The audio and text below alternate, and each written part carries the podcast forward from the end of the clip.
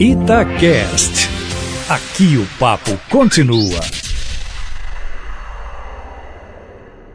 Uma grande interrogação: Lula vai ter que sair ou não da prisão lá de Curitiba? Né? Na verdade, não é uma prisão, aquilo é um, praticamente um, um quarto de trânsito para hospedar delegados. Ele ficou lá, já está lá de 17 meses, ele tem que cumprir pena de 8 anos e 10 meses caiu na progressão prevista em lei, e aí os procuradores da Lava Jato, chefiados pelo Deltan Dallagnol, mandaram um ofício à Justiça eh, dizendo que está na hora da progressão eh, de pena de Lula. Né? A juíza Carolina Lebos, que está cuidando do caso, mandou eh, um pedido à Polícia Federal, que é a carcereira, sobre o comportamento de Lula, porque tem que preencher o requisito de bom comportamento. Né? Acho que o bom comportamento lá dentro, ele não ofendeu o carcereiro nenhuma vez, né?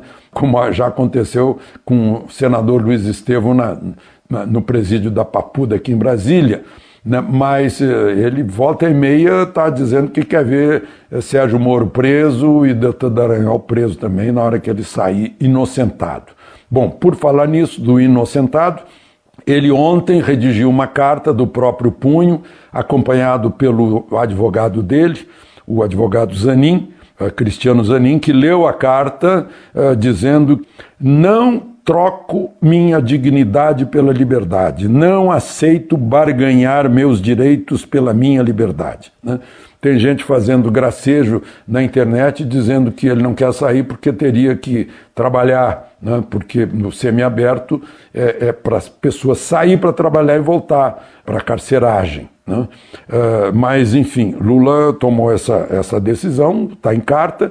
O, o advogado dele disse que ele Sim, ele, ninguém pode obrigá-lo a sair, mas um procurador eh, do Ministério Público diz que ele tem que sair, porque do contrário seria uma imposição de pena além da energia, do peso previsto pela lei. Uh, esse é um caso aí que vai ter que ser decidido. Eu não sou jurista, não sei como vai ficar. Mas a depender da vontade do, do condenado, ele fica. Né? Aí é bom lembrar que tem uma segunda condenação, já passada na primeira instância, e que está na segunda instância para ser confirmada ou não, né? já que houve recurso TRF4, Tribunal Regional Federal da Quarta Região, com sede em Porto Alegre. De Brasília, Alexandre Garcia.